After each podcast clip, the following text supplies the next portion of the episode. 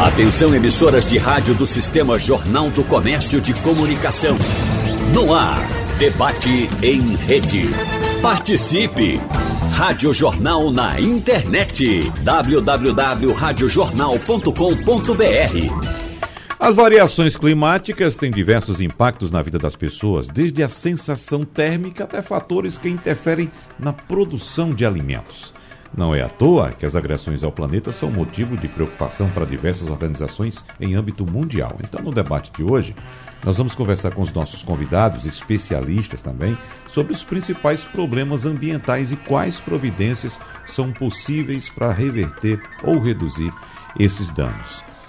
Lembrando que estamos começando ah, nesse período de verão a observar a ocorrência de chuvas intensas, principalmente na região sudeste do Brasil. No sul da Bahia e na região sudeste do Brasil, também chegando à região sul. Mas inicialmente eu quero agradecer aqui a presença em nosso estúdio da pesquisadora em gestão ambiental da Universidade Federal Rural de Pernambuco, além de professora, orientadora em programas de pós-graduação em engenharia ambiental da Universidade Federal Rural de Pernambuco, Soraya Eldeí. Nos encontramos várias vezes de maneira remota, online, mas agora a senhora está presente aqui. Pois é, um grande Muito prazer obrigado. estar aqui. Muito É. obrigada. E um prédio lindo esse aqui. Como é bom ter vocês aqui, tanto mantendo esse patrimônio, como também levando informação para todos. Que bom. Vamos fazer outros convites para a senhora, para que a senhora retorne também quando a reforma estiver concluída, porque estamos em reforma aqui. A senhora certamente encontrou algum transtorno aí. É? Perfeito. E- tudo bem. Uhum. Internamente sim, mas externo continua, está muito bem conservado. Olha, parabéns. É um patrimônio, um duplo patrimônio, um patrimônio cultural, a atividade de vocês e um patrimônio também cultural, esse prédio. Parabéns duplo. Obrigado, professora. Nós queremos agradecer também a presença aqui do professor ah, Antônio Carlos Pavão, que é doutor em ciências, mestre em físico-química, professor titular do Departamento de Química Fundamental da Federal de Pernambuco e diretor do Museu Espaço Ciência. Inclusive, temos muito a tratar a respeito do Espaço Ciência, professor Carlos Pavão. Seja bem-vindo.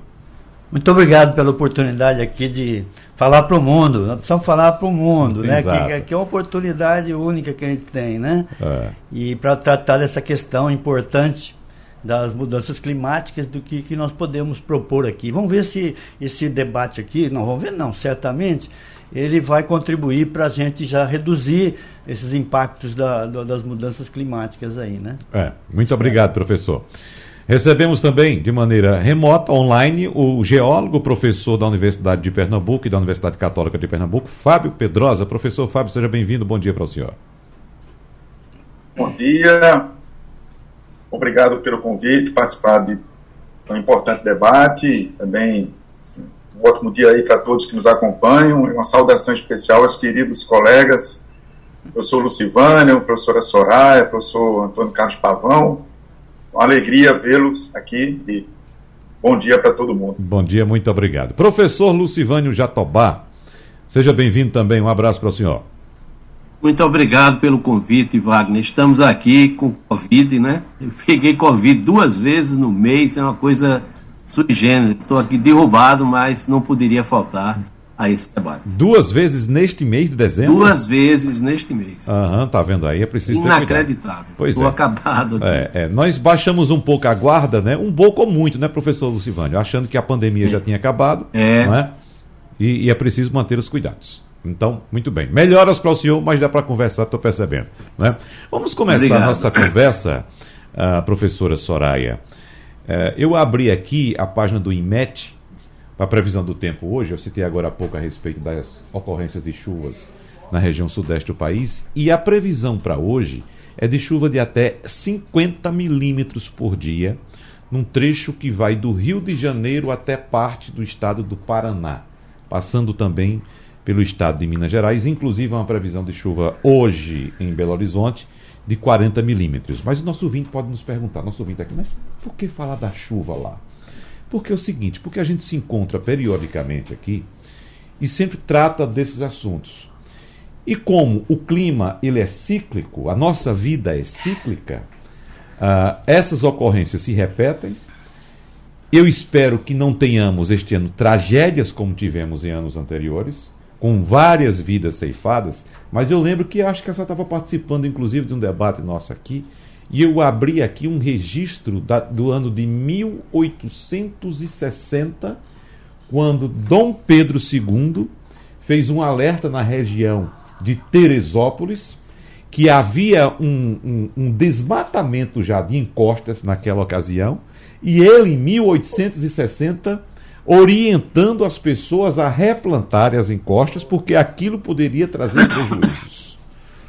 Ou seja, desde, não é desde ontem, nem desde o ano passado, nem desde a última década. Veja só, nós temos aí várias décadas em que se tem registro de que o ataque à natureza, o desrespeito à natureza pode fazer com que nós soframos muito mais esses efeitos. Então, professora Soraya assim como em janeiro ou fevereiro ou março a senhora vai começar uma nova turma de alunos, Sim. né?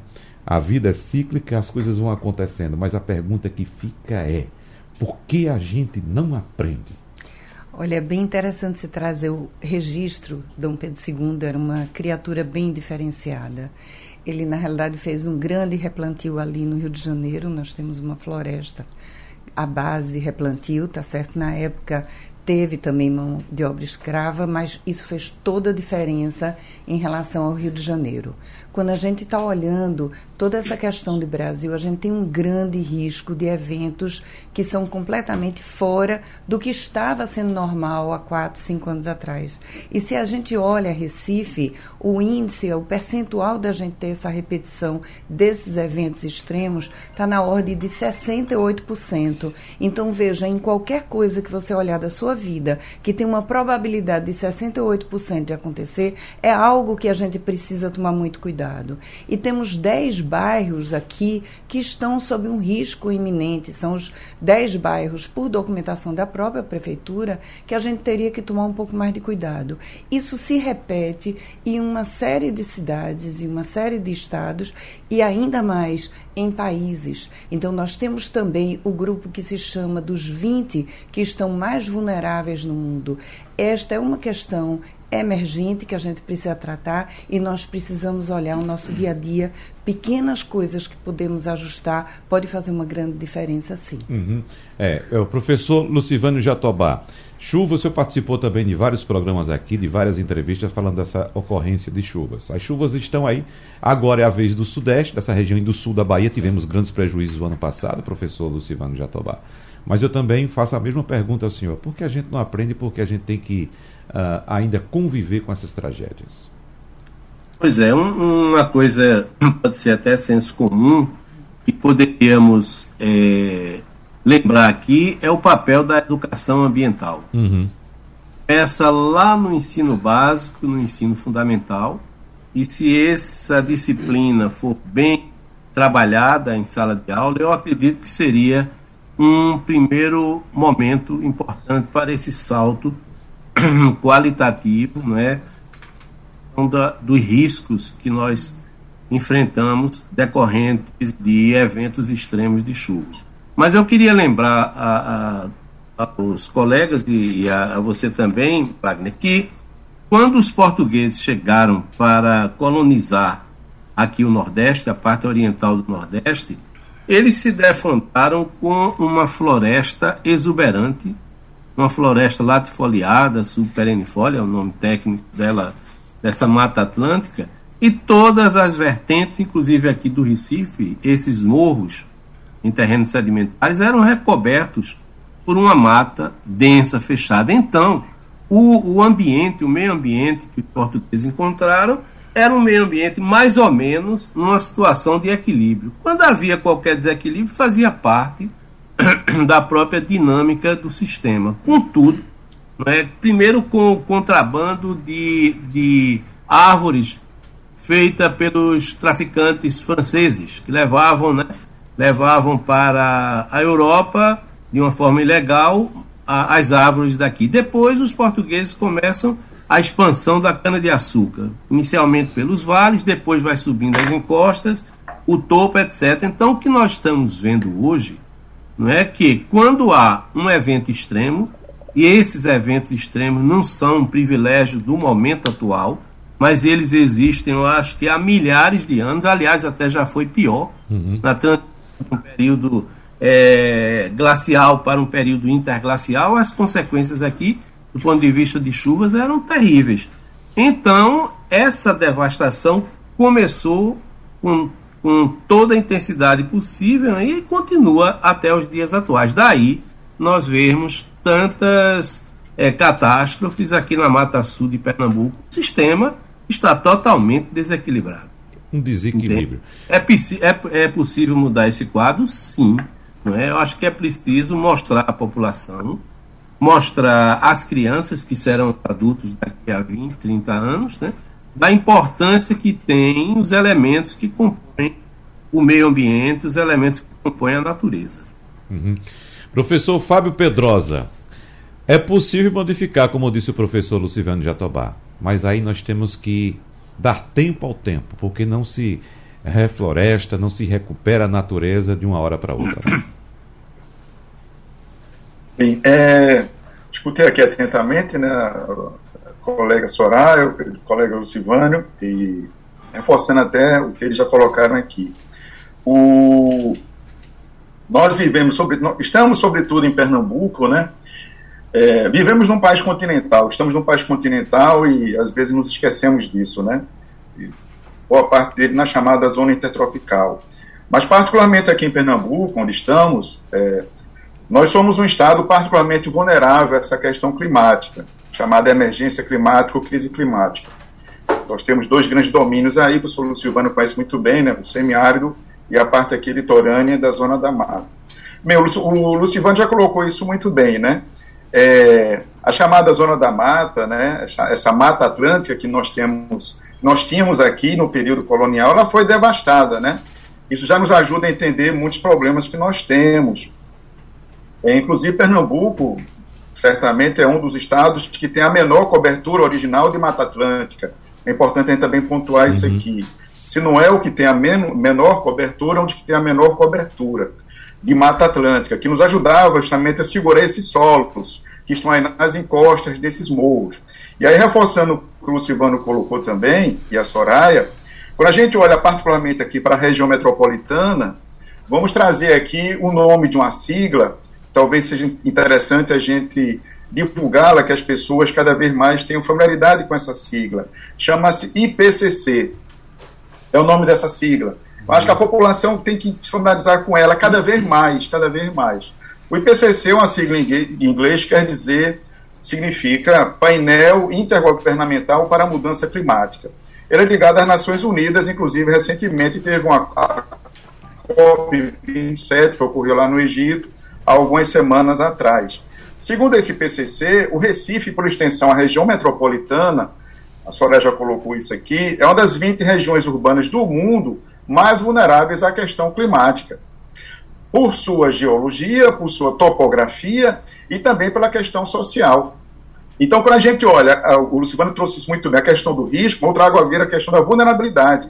Quando a gente olha para aquelas pouco mais de 130 vítimas fatais que nós tivemos entre o final de maio e o começo de junho, quando choveu aqui no litoral, em muitos municípios da região metropolitana, quase 700 milímetros uhum. em 10 dias. Uhum.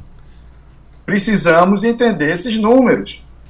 A população precisa cada vez mais entender o que são esses números. Quando passamos de 40 milímetros, quando a APAC, outra sigla que é importante, nós pernambucanos e pernambucanas nos familiarizarmos com ela, quando a APAC Agência Pernambucana de Águas e Clima emite um alerta de chuva acima de 40 milímetros para os próximos dias, as defesas civis já começam a ficar em prontidão. Nós tivemos em 10 dias 700 milímetros. E aí, a boa parte dessa população estava nos morros, onde aí a gente traz aqui uma questão inescapável, a questão social. A região metropolitana do Recife é talvez a mais desigual do país. Então, essa questão social aqui agrava e muito é, todas as questões naturais que já foram colocadas aqui. Uhum. Professor Carlos Pavão, nós temos questões educacionais, questões sociais, questões econômicas. O debate é muito amplo. Por onde você quer começar? Não, exatamente, porque quando a gente fala em mudanças climáticas, existem diversos fatores que determinam isso. Então, é, mas eu diria o seguinte: que nesse momento a gente tem que pensar na, na nessa forma equivocada de utilizar os combustíveis fósseis. Uhum. Porque é, é, essas, essas mudanças que a gente está falando aqui de chuvas intensas, agora no frio em novembro, aqui todo mundo sentiu frio aqui em Recife em novembro, né? É, é, então, é, são, a gente está vendo, está tá, tá, tá, tá, percebendo claramente essas mudanças. É, agora, o que está causando isso? É o petróleo, é o gás natural, é o carvão, é, é a utilização, quando eu digo utilização equivocada, por quê? Porque a gente usa uma forma primitiva de, de, de usar o, o, o, petróleo. O petróleo, esse material tão rico que a natureza produziu há mais de 200 milhões de anos, a gente está queimando. Aí quando você queima, você não aproveita totalmente a energia. Muita coisa você perde. Um automóvel você usa 60%, 70% da energia da, do coisa. E a, isso é um problema. Você usa muito mal para produzir energia, que é o objetivo. E você usa muito mal do ponto de vista ambiental, porque você está no escapamento ali, está saindo o quê? Você está pegando o oxigênio que está livre na atmosfera e está soltando ali no seu escapamento o oxigênio ligado a um átomo de carbono, o gás carbônico. Então você tira o oxigênio da atmosfera e tã, solta gás carbônico ali. Eu vinha fazendo as contas aqui, eu vim com o meu carro aqui, ele fez 8,9 de casa para cá e dá uns 2 litros que eu gastei, mais ou menos. Uhum. Aí, sabe quantos litros de ar que eu precisei? 30 mil litros de ar. 30 mil litros. Exatamente. Uhum. Eu precisei 30. E eu soltei por aí cerca de 5 mil litros de gás carbônico que eu deixei no caminho aí. Uhum. De poluição. Ó, então, esse, porque o gás carbônico a gente tem que entender, né? Bom, estou falando de gás, tô, vou dar aula de química aqui para vocês. Não, falo, oxigênio é O2, O2, não é? O2, né? Uhum. Vocês já aprenderam isso em algum momento da vida. já. Aí o, o gás carbônico é CO2. Isso. Então, a gente pega o O2 e solta CO2, uhum. né? O CO2 é um gás muito importante para as nossas vidas, né? As plantas absorvem o gás carbônico, transformam em, material e, e, e, retomam o oxigênio na atmosfera, né? É importante. E ele, mas quando ele está em excesso, aí que esse é o problema. Então, a partir da década de 1950, quer dizer, 70 anos atrás, começou um boom de utilização de combustíveis fósseis. Foi nesse período. E aí, o, a, o, a quantidade de gás carbônico que a gente tinha na atmosfera era na faixa de uns 250 partes por milhão, que a gente fala. Hoje está quase o dobro já. E, e, e, essa variação, isso em coisa de 100, 100, 70 anos. É, bom, ainda tem, os dados se referem muito à, à era pré-industrial, há 100 anos atrás, né, compara. Então, esse gás carbônico, esse excesso, está aquecendo o planeta, porque ele é o principal gás estufa que tem. O gás carbônico. Tem outros também, o metano, outros gases que contribuem para o efeito estufa. Mas o principal daqui que gente está falando é o gás carbônico. E esse gás carbônico, ele, ele na atmosfera, ele, ele é, retém mais o calor. Retém mais o calor e fica mais quente aqui. O, o, oxigênio também, esse gás carbônico também é dissolvido no, no, mar, o mar fica mais ácido, porque quando você coloca gás carbônico fica mais ácido, né? Então, o principal problema que a gente está falando hoje é o petróleo. Não que o petróleo seja um vilão, o petróleo é um material rico, mas a gente tem que substituir a utilização do petróleo. A temperatura do, do da Terra eh, subiu já um, um, em relação à era pré-industrial um grau centígrado o que está acontecendo. E que se chegar a um e meio, vai ser mais catastrófico ainda do que a gente está vendo agora. O IPCC, que está alertando isso já há muito tempo. Uhum. O, que, que, tá, o que, o IPCC fala? Fala assim, não, vai, as catástrofes que sempre aconteceram, elas vão continuar acontecendo e agora de uma forma mais intensa e de uma, e uma, e numa quantidade muito maior. Isso o IPCC já tinha falado e é o que nós estamos vendo. E, e se chegar a um grau e meio, aí o IPCC prevê um quadro muito pior. Então a gente tem. E agora a notícia é que, porque estava se prevendo chegar em 2050 em um, em um e-mail. Mas agora já saiu um relatório desse ano que pode chegar em 2030. Então está aí na nossa porta. E então a gente tem que acabar com o petróleo, tem que acabar com o petróleo, mas aí, não é que acabar com o petróleo, calma, acabar o, o uso equivocado do petróleo, uhum. dessa forma, né, que eu estou querendo dizer. Então, não é o petróleo só, o gás natural, E, e, é o carvão. E, engraçado, porque eu vi uma pesquisa aí que o pessoal acha que, ah, talvez pelo nome gás natural, eles acham que o gás natural é bom. É tão ruim quanto. Né? Então, agora vamos investir em geração de, de energias menos poluentes. Né?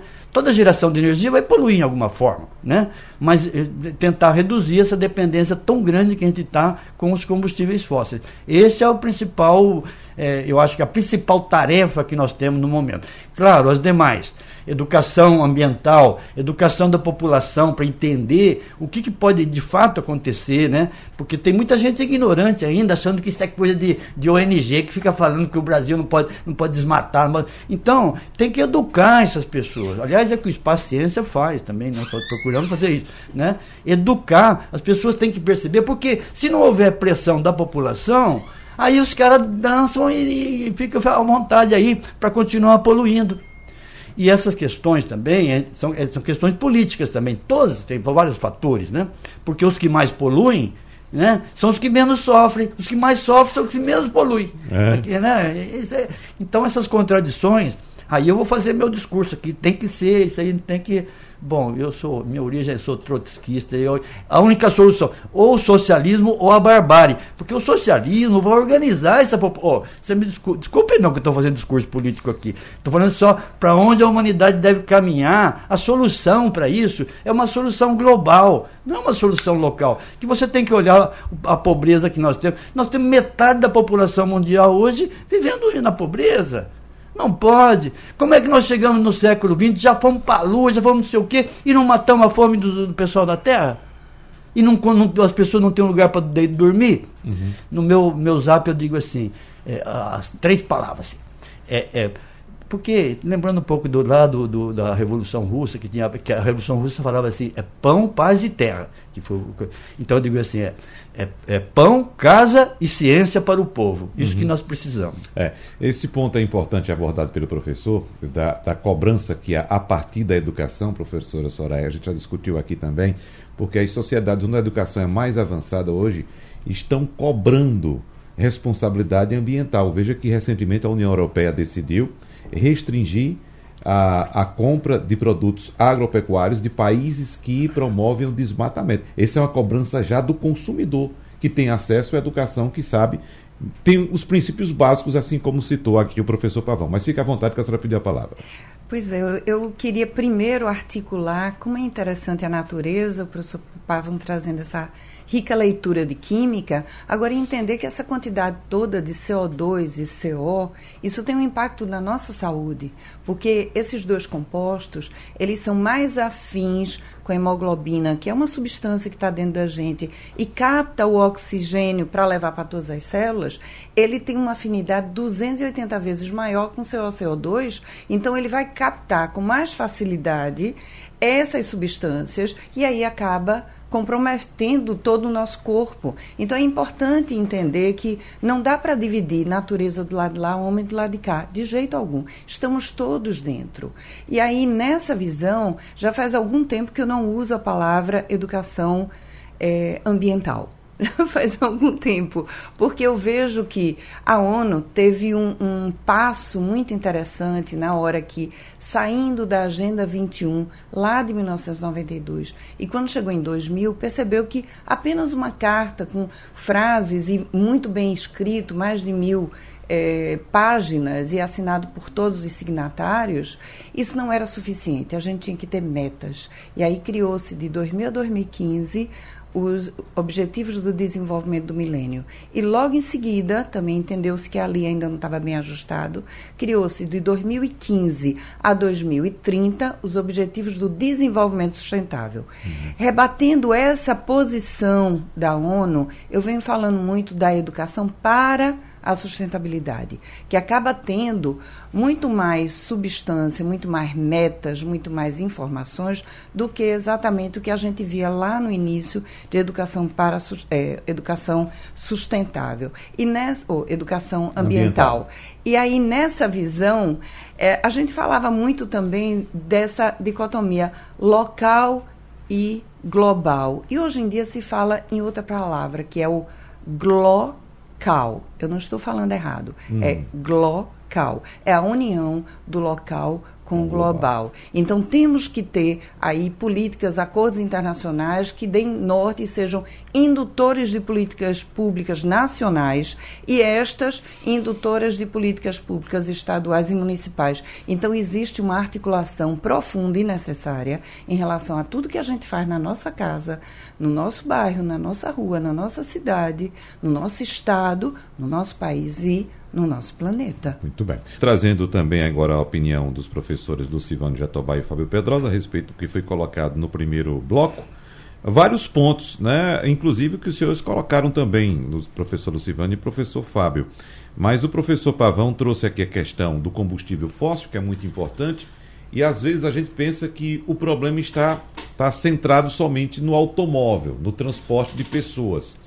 Mas nós temos o uso do petróleo, do combustível fóssil, na nossa vida como um todo. Por exemplo, um sapato que a gente utiliza, uma cadeira que nós estamos sentando aqui, aqui tem petróleo, né?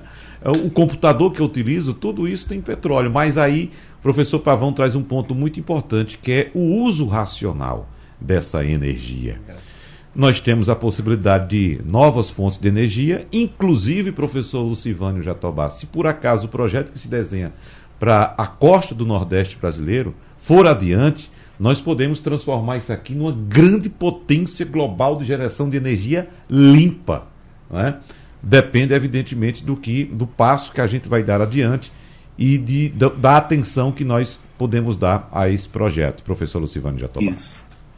Eu parabenizo pela iniciativa, eu acho que já era tempo de se fazer isso, não só a energia eólica da costa, né, dos alísios do sudeste leste, mas, sobretudo, a quantidade imensa de energia solar que atinge a superfície do semiárido. Na, na, na sua área mesmo, você é do, do sertão de Arco uhum, Verde, né? Isso. De Aboco, sertão. Ali a quantidade, Wagner, de energia solar, de radiação de ondas curtas que chega à superfície é imensa. E aquela energia é desperdiçada, né? Ela uhum. vai servir para para os vegetais, ela vai servir para outras coisas, mas para o homem fica lá, não é aquela energia perdida. Hoje já existe uma produção bem maior de energia solar. Agora, falando em energia solar, eu acho que seria interessante agora a gente sair da esfera antrópica, antropocêntrica, que sempre permeia né, um debate sobre mudanças climáticas, e observar as relações entre a Terra e o Sol. Para mim e para muita gente, é, essas relações são fundamentais na determinação das mudanças climáticas. E até curtas oscilações climáticas, que é diferente de uma mudança climática. Né? Por exemplo, quem é sertanejo ou agrestino aqui no Nordeste deve ter percebido que nesses três últimos anos, e agora nós vamos entrar num outro período bom de chuvas para o semiárido. Nós tivemos chuvas que ficaram muito além da média. Claro que não homogeneamente, porque o que caracteriza, Wagner, o semiárido é a heterogeneidade na distribuição espacial das chuvas e a quantidade de chuvas. Claro que não vou dizer que mudou, oscilou homogeneamente, mas nós tivemos muita chuva nesses últimos três anos. Uhum. Aí podemos dizer que esse cíclico que às vezes está acontecendo no semiárido seria fruto dessa mudança climática antrópica. No entanto, quando a gente vai estudar o Sol e, e se esquece muito essa fonte essencial de energia, que é o Sol, a gente vai observar que há três anos o Sol está num período de atividade mínima. O que é isso? É que as manchas solares que Galileu Galilei já estudava na sua época, quase que vai para a fogueira por conta dessas ideias, quase que ele vira churrasco, né? Uhum. Mas essas manchas solares são responsáveis por alterações consideráveis no quadro térmico e pluviométrico, especialmente na África e no Brasil, nessa faixa tropical. Então, nós estamos num período de atividade mínima é uma ou outra mancha que aparece agora nesses últimos três anos. A isso está, na nossa opinião, respondendo por esses eventos extremos de chuvas em algumas áreas, é uma, um fenômeno chamado laninha, que já está entrando, parece-me que no seu quarto ano de existência.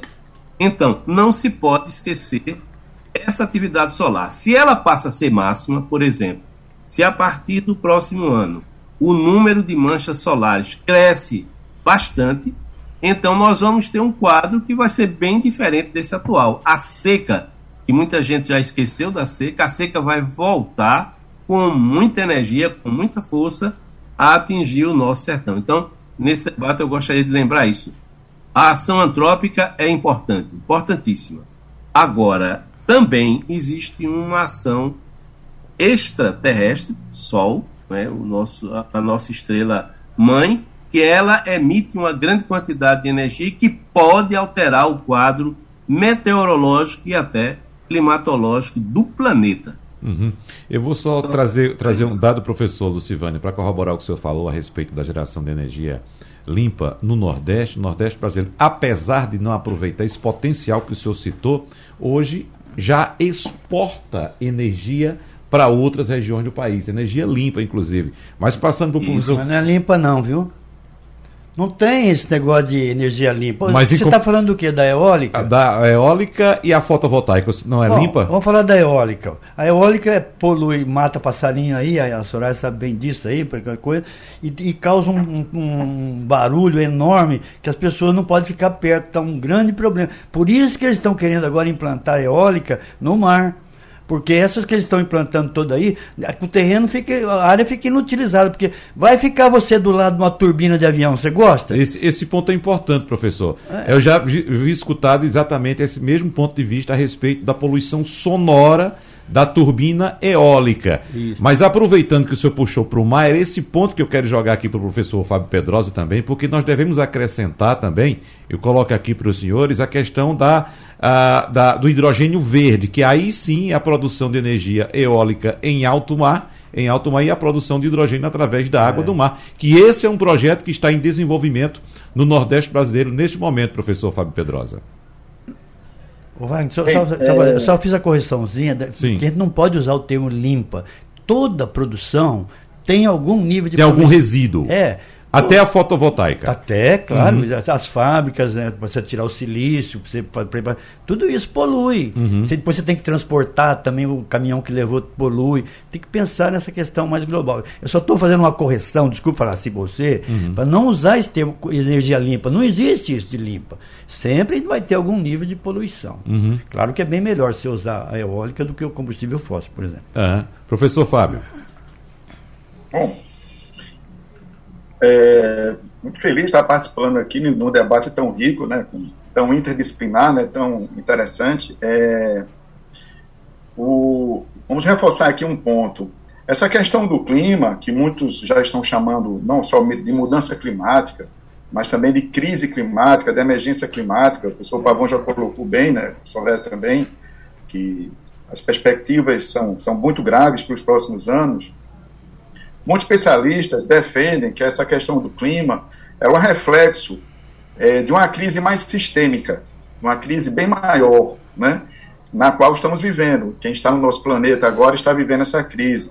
É uma crise sistêmica que ela requer o seguinte, que nós precisemos, né, falo nós, sociedade, sociedade organizada, governos em todas as suas escalas, municípios, sobretudo, estados, países, é, rever o quanto antes, né? E não vai ser fácil isso, mas precisamos rever os nossos modelos de produção e de consumo. Aquilo que a Soraya colocou, né? Que essa questão de uma educação para a sustentabilidade. Esses modelos estão ultrapassados, completamente ultrapassados. São modelos do século XIX, é, alguns do século XX. Então, estamos no século XXI.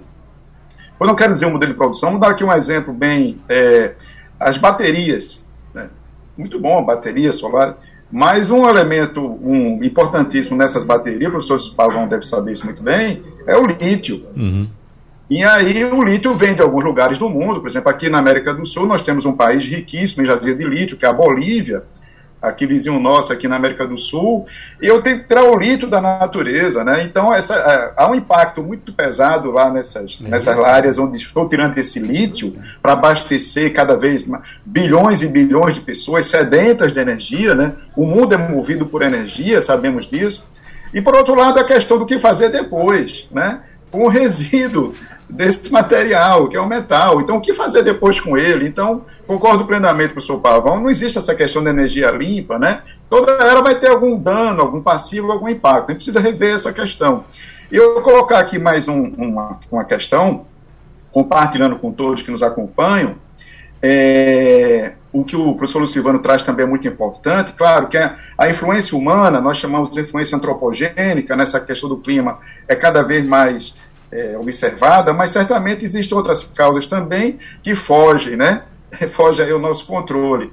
Então, na última época, como é importante essa questão do clima para todos nós, independente, claro, que as pessoas mais vulneráveis vão sofrer mais seus efeitos, como vivenciamos aqui no primeiro semestre desse ano.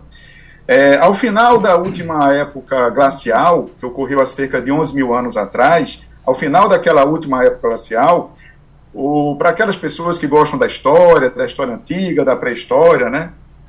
Os nossos colegas da história vão lembrar o seguinte: as primeiras cidades, as primeiras civilizações, sobre as primeiras cidades do, conhecidas no planeta, surgem a partir daí. Então, quando o clima começa a possibilitar a fixação de pessoas, de seres humanos, a partir da possibilidade de agricultura, a agricultura depende do clima e muito, e o nosso país precisa aprender muito isso, nós, somos um país campeão no agronegócio do mundo, precisamos entender bem essa relação do clima com a agricultura, né?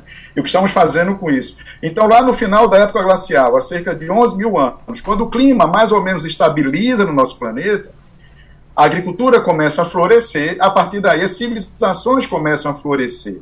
Veja como essas relações são muito fortes clima, possibilidade de uhum. agricultura, uhum. possibilidade de fixação de seres humanos, possibilidade de surgimento de civilizações. Há especialistas até que tem uma frase que eu acho muito bonita, muito bonita para a gente fixá-la. A civilização humana é uma dádiva do clima. Eu deixo aqui no ar para que todos pensem sobre isso. A civilização humana, que está em xeque, que está em risco, precisamos rever nosso modelo de produção e de consumo nesse planeta, a civilização humana é uma dádiva do clima. Muito bem colocado, professor. Professora Soraya. Veja, tem algumas questões que eu acho que a gente precisa analisar. Primeira coisa é você olhar o tempo geológico, e aí se coloca isso em termos de milhões de anos, mas quando a gente fala de tempo histórico, o que é que está acontecendo de fato? A gente tem a Revolução Industrial, que foi lá né, no, no, século XVIII, e aí, a partir dali, a gente tem uma forma de produção que vai ter um impacto direto na qualidade do ar que a gente respira. Antes dele, nós tínhamos cerca de 0,024% de CO2-CO dentro dessa composição da atmosfera. Hoje, nós temos áreas que chegam a 0,036, 38, 40 do mesmo componente. Se a gente pensar em percentual, vai dizer, ah, é nada. Mas pense em qualquer coisa na sua vida que aumente 50%. Se sua né, seu peso aumentar 50%, qual é o impacto que isso tem? Então é disso que a gente está falando, não é? É, é um impacto que está existindo. E isso acaba se refletindo em todos os ecossistemas, em todas as formas de vida. Então a gente acaba tendo um comprometimento dos mares e o grande sumidouro de CO e CO2, na realidade, são os mares, porque eles fazem o que a gente chama de efeito tampão, e aí o professor Pavão vai explicar isso muito melhor do que eu, hum. né? vai se pegar todo esse componente de carbono e, e transformar transformar em carbonato de cálcio, fazendo esqueletos, fazendo conchas. Então, os seres do mar precisam desse material. Mas como está subindo muito e está tornando a água ácida, então está diminuindo também a capacidade de, desse efeito tampão. E também acaba comprometendo não só a fotossíntese dos seres que estão na Terra, mas os, a fotossíntese dos seres que também estão no mar. E é de lá que vem mais de metade do oxigênio que a gente respira. Então veja como é uma grande catástrofe climática o que a gente está sofrendo. Uhum. E aí eu queria dar foco a uma coisa que foi muito falada em Sharm el Sheikh, que foi na COP27, que é a questão da Amazônia, a proteção da Amazônia. Eu realmente sou é, paritária da visão de desmatamento zero. Nós temos muitos quilômetros de terras que podem ser recuperadas, a gente não precisa mais desmatar nada. E quando a gente olha a Amazônia propriamente dita, a gente tem quase metade da Amazônia legal em domínio do nosso país. Então isso é muito relevante, a gente tem que ter uma estratégia. E o nosso país tem quase metade dele, 48% dele é da Amazônia. Então veja, tanto para a Amazônia como um todo, o Brasil é relevante, quanto para o Brasil, a Amazônia é boa parte do seu terreno. E aí, se a gente olha com mais detalhe, quem está conservando melhor? Então, a gente vê que tantas unidades de conservação estão um pouco mais preservadas, as terras que estão delimitadas para os indígenas também, então isso representa menos de 5% do que a gente tem do desmatamento, e o restante são terras que ainda estão em conflito, que ainda está na união, que não está muito claro. Então, é muito relevante que a gente olhe essa questão do mesmo jeito que é importante a gente olhar a questão do nosso consumo. Não é uhum. é só eu comprar uma caneta e dizer, ah, que ótimo, e agora não me serve mais, eu jogo fora. Nós temos que olhar duas coisas, que é o ciclo de vida desta caneta, veio de onde vai para onde, e a rota tecnológica. O que é que eu posso fazer efetivamente com essa caneta? Eu devo colocar ela para reciclagem, eu devo desmontar ela e colocar as diversas partes no seu local? Eu me lembro muito quando eu era criança, morei no exterior, meus irmãos são americanos, e eu me lembro eu com um milho e joguei fora pela janela numa highway. E meu pai voltou, pegou o benito do milho, me entregou e disse: Minha cidade não é o seu lixo. Uhum. Quando chegar em casa, você coloque no lixo. Então eu acho que antes da educação ambiental, antes da educação para sustentabilidade, falta um pouco de educação mesmo. É. Lixo é no lixo. Ponto. Uhum. Uh, eu preciso fazer um intervalo rapidinho, mas já estou em mente aqui com a provocação feita pelo professor Fábio Pedrosa, bastante inteligente, inclusive, quando ele afirma que a civilização humana é uma dádiva do clima. E nós atingimos recentemente a marca de 8 bilhões de habitantes neste planeta. Então, até que ponto essa quantidade de gente promove também esse desequilíbrio que estamos vivendo. Professores, estamos voltando para encerrar o nosso debate. Nós temos ali seis minutos e quatro participantes, dá um minuto e meio para cada um, certo?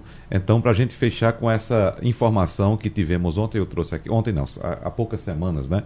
de que o mundo chegou à marca de 8 bilhões de habitantes. Professor Carlos Pavão, para onde é que vai essa ruma de gente? Um minuto e meio para o senhor, por favor. Oxa, se eu soubesse, rapaz. É um, esse é um problema, uma questão que se coloca para todos nós. E o futuro? Uhum. Né? Bem, a, a produção de alimentos é limitada hoje, né? Então vai chegar um momento que não vai dar, vai, vai faltar alimento para todo mundo. Aí será que vai faltar? Então vamos, uh, vamos ah, não acreditar, porque não é crença, vamos apostar na ciência. Porque a gente não pode ter uma visão catastrófica de que o mundo vai acabar e que a gente está vendo. Claro, a gente tem que fazer um discurso é, é assim, amedrontando, não, falando da realidade do que nós estamos acontecendo aí. Mas não podemos entrar nessa visão do, catastrófica que vai se acabar. Então, eu acho que aí é o que eu, o que eu já disse anteriormente, é a ciência. Através da ciência, nós podemos resolver diversos problemas. Nós estamos resolvendo o problema da, da, assim, da, da, da longevidade. Né? Quando eu nasci, a minha expectativa de vida era 50 anos. Hoje, quem nasce hoje já é 100 anos, mas e de quando ele tiver 100 anos? Quer dizer, uhum. isso que eu digo, já estão entre nós aqueles que viverão mil anos. Isso por quê? Por causa da ciência, que nós estamos resolvendo diversos problemas aí. Ou o problema da alimentação, ou da própria limitação de habitantes no planeta, né? Isso daí nós vamos ter que trabalhar. Agora, de imediato, de imediato a gente tem que ter a consciência do problema que nós estamos é, causando para o futuro, para esse, esse, esse, você me pergunta, o que vai acontecer? Agora, se a gente não agir, vai acontecer, eu vou dizer, hein, isso que, você, que a gente está vendo aqui, de frio que a gente teve em novembro, que eu falei aqui, hum. vai nevar aqui em Recife em, em 2050, sei lá. Hum, hum. Então, falando, tô, eu não estou fazendo assim, mas que vai, o que, que vai acontecer? A, a, a, é, vai, nós vamos ter catástrofes cada vez mais catastróficas, vamos falar assim, né? e, de, de, e muito mais frequentes. É isso que nós estamos esperando. Então, por isso que nós precisamos agir. Agir, sobretudo, é ter uma visão correta do que está acontecendo. Uhum. E a visão correta é essa visão científica que a gente constrói. Há, há um tempo atrás não sabia de nada, agora a gente já sabe. Você começou o programa perguntando: será que nós não aprendemos? Não, nós estamos aprendendo. E aprendendo, às vezes, aprendendo tarde. Esse é o problema. Uhum. Professor Lucivane Jatobá, um minuto e meio para o senhor. Seu microfone, por favor. Está fechado seu microfone. É, eu queria somente é, parabenizar aí uma colocação que foi feita né, da professora Soraya e também do professor Fábio Pedrosa. Não vai dar tempo para analisar as duas. Mas a professora Soraya chamou a atenção da floresta equatorial amazônica. Essa é uma questão que deve, deve preocupar não só os nortistas, nem nordestinos, nem sudestinos, mas sim a humanidade. Por quê? Porque aquela floresta é uma fonte de vapor d'água impressionante. Uma árvore de grande porte da floresta amazônica, segundo estimativas, ela fornece à atmosfera 300 litros de vapor d'água. Uma espécie vegetal. E se a gente destrói essas espécies, amazônicas, e isso está acontecendo principalmente no sul da Amazônia, nós vamos ter em breve um déficit hídrico considerável nas regiões centro-oeste e sudeste do Brasil. Essas chuvas que estão acontecendo agora no sudeste e na Bahia no, no início do ano, no meados do ano, né, foram produzidas por um sistema que vem exatamente da Amazônia e que é alimentado por essa quantidade imensa de vapor d'água da floresta. Era isso que eu queria acrescentar. Muito, Muito obrigado, obrigado uhum. pelo convite e pela participação aqui, tá? Muito obrigado pelo esforço também, professor Lucivano de Otabá. É. Vamos, vamos agora ao professor Fábio Pedrosa. Pois não, professor Fábio, um minuto e meio para o senhor. Bom, mais uma vez agradecer a oportunidade, agradecer pelo convite, participar de um debate tão importante, tão relevante, tão atual, né, sobretudo aqui para Pernambuco e a nossa região metropolitana. Parabenizar então a Rádio Jornal, saudar aqui os participantes. Minha mensagem final, né, para além de tudo que já foi dito aqui, é reforçar essa vulnerabilidade. Eu quero insistir nesse ponto da vulnerabilidade que nós temos aqui em Pernambuco, é, o semiárido particularmente, aqui na região metropolitana, né? Lembremos-nos, a professora Soraya falou muito bem essa questão da acidificação dos oceanos, mas eu trago um, algo a mais, né? a questão da elevação do nível do mar, que é algo que já está acontecendo. Então, uma das consequências desse aquecimento global é a elevação do nível do mar, e nós já temos em Pernambuco hoje cerca de 40% do nosso litoral com problemas de erosão costeira. Vale lembrar estamos aí na Rádio Jornal, no centro da cidade, muitos lugares da cidade do Recife, a, a, sua altitude, a sua cota é um pouco abaixo das chamadas marés de Cisija. Alagam com facilidade, nem precisa chover muito. São levar mais a sério essas questões, a preservação super rigorosa ah, dos nossos mananciais, das nossas coberturas que restaram de vegetação, dos manguezais, recuperação de matas, isso é essencial para convivermos, nos prepararmos melhor para esse futuro. Trago aqui outra palavra importante: adaptação. Resiliência e adaptação. Precisamos uhum. ser mais resilientes, mudarmos, levarmos a sério e mudarmos os nossos padrões de produção e de consumo. Eles são totalmente insustentáveis e nos adaptarmos. A, a palavra-chave aqui também é adaptação a essa mudança climática que está acontecendo. Professora Soraya. Muito obrigado. Obrigado.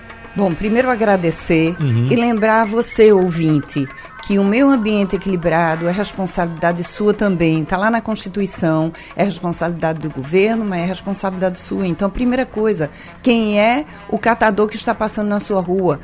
Recicle tudo que você puder, faça compostagem, porque a gente não tem um segundo planeta. Esse é o único. Obrigado, professora. Só lembrando aqui, eu estou recebendo um brochezinho de presente aqui do professor Carlos Pavão. Eu defendo o espaço ciência e tem uma reunião. Rapidinho, professor, faça o convite. Tem uma reunião na Assembleia para discutir o espaço ciência, não é isso? Isso, amanhã às 9h30, na Assembleia Legislativa, uma audiência pública. Estão todos aqui convidados e gostaríamos de ouvir todos lá na, na Assembleia Legislativa no auditório em frente à Assembleia Legislativa ali. É, é, é tranquilo lá. Muito bem.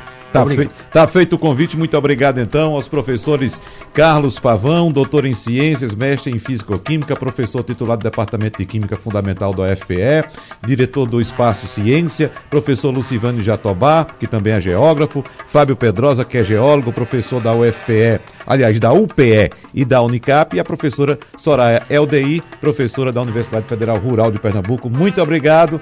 Teremos outras discussões pela frente. Espero que em condições climáticas melhores. Tchau, tchau e até a próxima. Sugestão ou comentário sobre o programa que você acaba de ouvir, envie para o nosso WhatsApp 99147 8520.